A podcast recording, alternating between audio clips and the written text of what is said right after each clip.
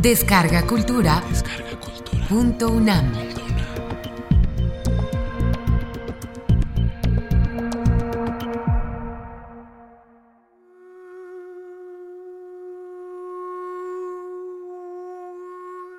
Teoría del Candingas. Salvador Elizondo.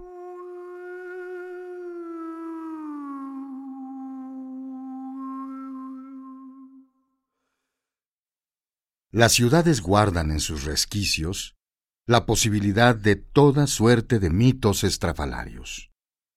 Los callejones, olorosos a orina, conservan a veces algo de la presencia de antiguos personajes inquietantes que nunca han existido.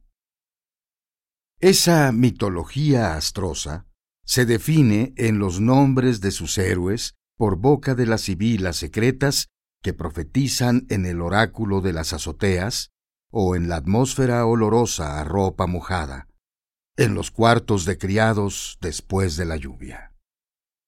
Allí, en esos cubículos de Japán, de flit y de humo de rajas de ocote para prender el boiler, nacen y mueren los pequeños mitos urbanos, extraídos tal vez de las páginas alucinantes del policía.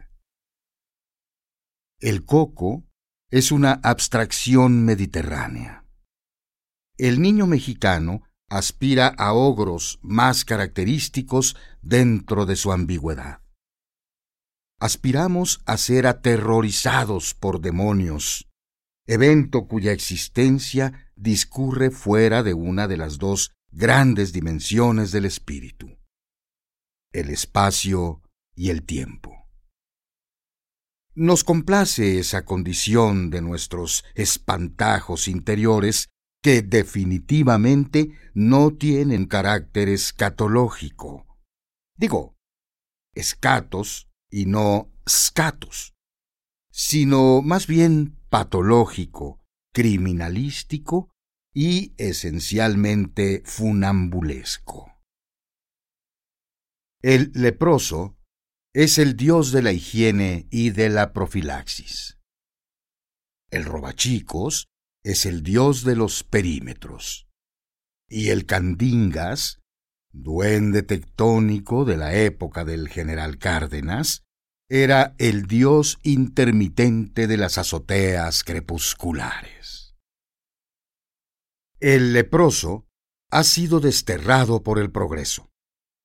En aquella época, merodeaba por las calles del centro de la capital.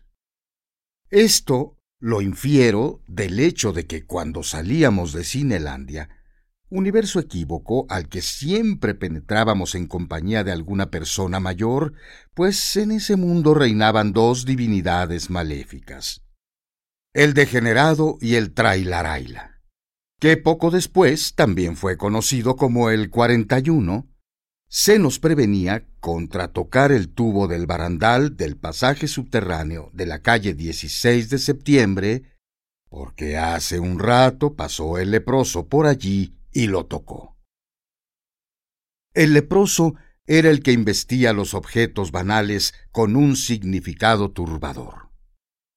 Yo lo imagino lampiño, con la piel negra como tinta, con el tacto dotado de vagas propiedades eléctricas, como si su roce irradiara una sensación agria y dolorosa como la de una descarga, pero sufrida en los niveles en que se experimenta como sensación la putrefacción de la carne, algo que hubiera recordado el contacto de la piel de los reptiles. Lo imagino el habitante de ese hipogeo oloroso a fruta descompuesta, restañando sus llagas lentísimas entre los montones de pantaletas y tobilleras elásticas, socavando la estructura rectilínea de la luz con su mirada de león, mascando los bagazos de una naranja podrida. Como el leproso, el robachicos era un demonio esencialmente destinado a los niños. Andaba en las calles a casa de muchachos que salían solos. Era un viejo campesino de barba hirsuta y cana. Llevaba un sombrero de palma de ala ancha, guaraches, pero no calzones de manta, sino ropa de mezclilla relavada. Llevaba al hombro un ayate con naranjas, quizá las mismas cuyos restos recoge el leproso en los rincones del túnel del simplón. Esas naranjas le servían de señuelo, y ya que se había robado a un niño, las arrojaba al montón de basura. Se llevaba a los niños a su pueblo y los ponía a desgranar maíz, y si se portaban mal, los encerraba en los chiqueros, en donde, a veces, los puercos se los comían. Otros decían que el robachicos se disfrazaba de vendedor de globos y que con su pito de hojalata atraía a los niños que lo seguían como al flautista de Hamelin. El candingas se conformaba a patrones ligeramente inusitados en la descripción de los dioses. Era quizá un demonio demasiado humano, por melancólico, claro, y también por irónico. Su recuerdo persiste más que el del leproso o el del robachicos, pero no como el recuerdo de alguien, sino como la memoria de algo.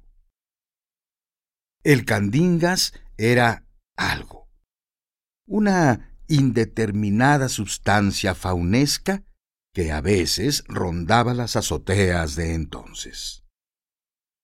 Un habitante de ese universo de tepetate renegrido, oloroso a tractolina, y al olor que tiene el té cuando empieza a pudrirse, que, mediante unas cuantas, tristes, pensativas, fatigadas, nostálgicas esperanzadas, silenciosas, retrospectivas, furtivas, ensoñadas, lánguidas aspiraciones de un cigarrillo de marihuana liado a hurtadillas, pero con una técnica indiferente, ciega, consuetudinaria y perfecta, se manifestaba a los sentidos. A la hora del crepúsculo, las criadas se sentaban en los rebordes salitrosos. Es esa hora que precede al momento en que las luces eléctricas se encienden y en que se empieza a soplar en las brasas para reavivar el fuego. Cuando los pájaros revolotean en los follajes trinando neuróticamente cuando los tranvías y las siempre inesperadas y turbadoras ululaciones de la locomotora del camotero son una invocación de algo así como la música de Mahler, muy imperfectamente escuchada y ejecutada. Es el intervalo de tiempo que media entre subir a quitar la ropa del tendedero y bajar a hacer las camas a echar flit y a tapar los canarios. En ese lapso se generan los pequeños mitos de la ciudad. Se quedaban viendo esos crepúsculos la mayor parte de las veces poco espectaculares, pero muy transparentes, como Ingres y no como Delacroix, de nuestra ciudad, y entonces de repente decían se les aparecía el candingas con su overol enrollado en torno a los tobillos canijos, enfundados en unos calcetines guangos y agujerados en el tendón de Aquiles, y con sus zapatos amarillos, puntiagudos y chiquitos. Bien lustrados, eso sí. Supongo, unas veces, que el candingas en el mundo de los hechos y de las cosas demostrables, debe ser bolero de allá por las riberas de la calzada de Tlalpan de aquel tiempo, a la altura de Portales, por los rumbos del cine Bretaña. Aunque otros dicen que lo han visto de cobrador, con su gorra y su bolsa de cuero para los centavos, en la línea de circunvalación. El candingas nomás se ríe cuando se aparece de pronto entre las macetas despotrilladas de los helechos. Unos dientes blancos y parejos, pequeñitos, le salen de unas encías moradas y caídas.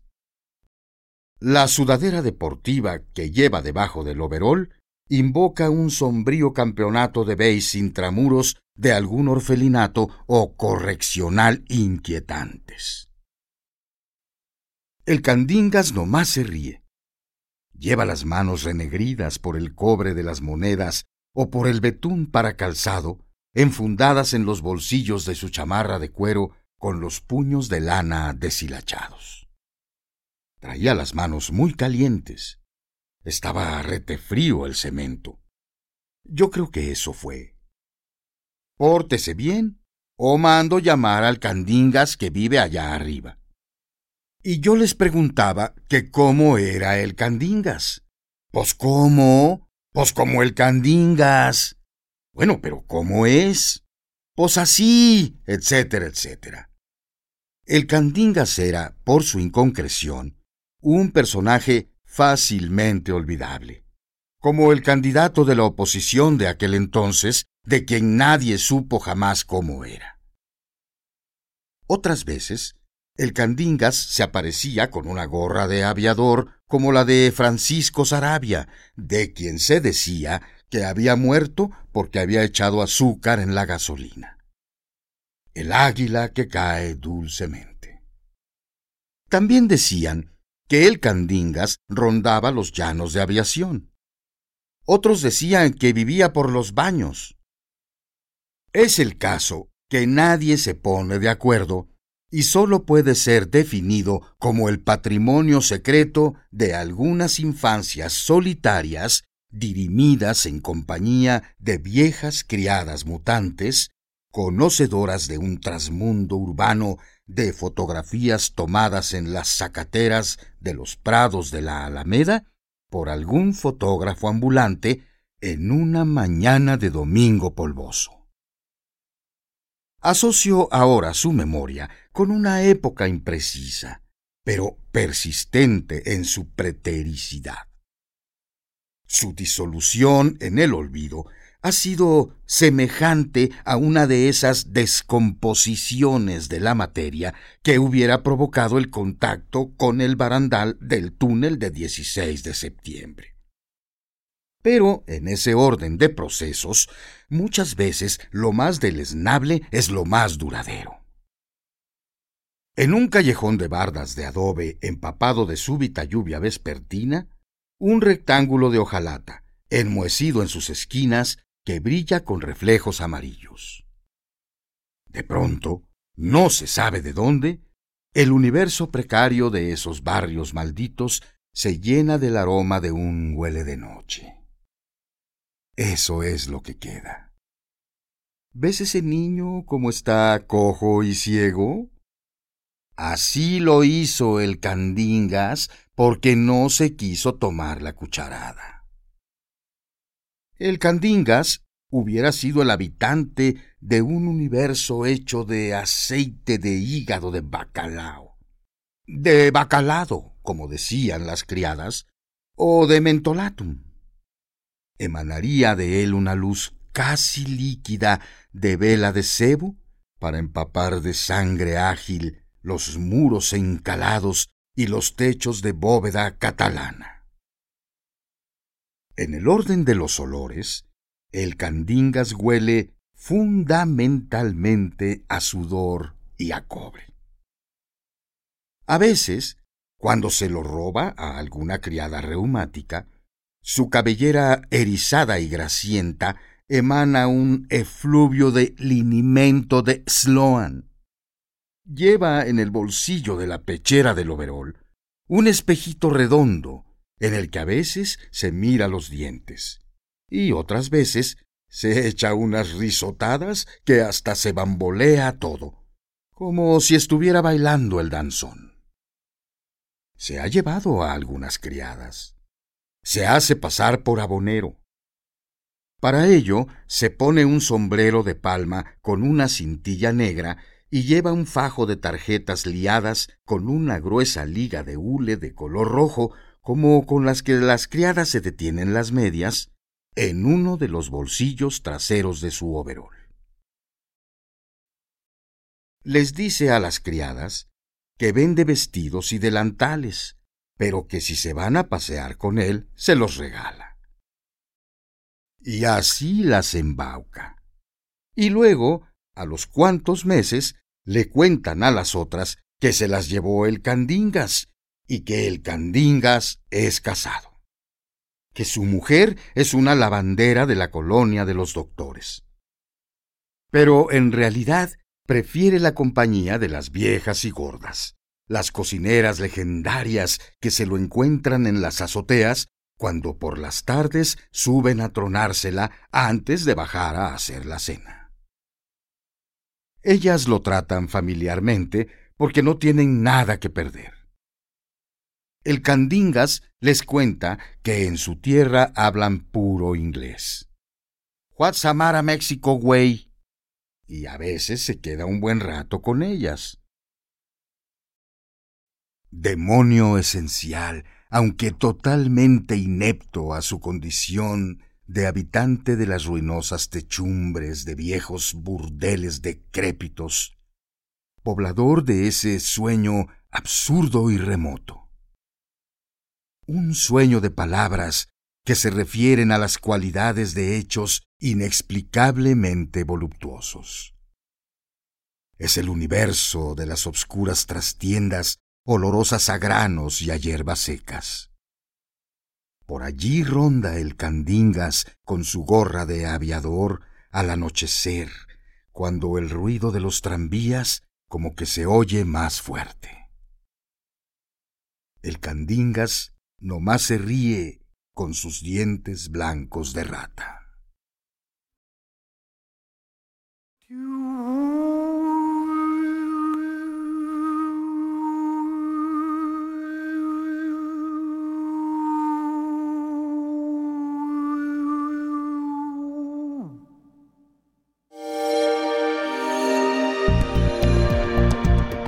Descarga Cultura. Descarga Cultura. Punto UNAM.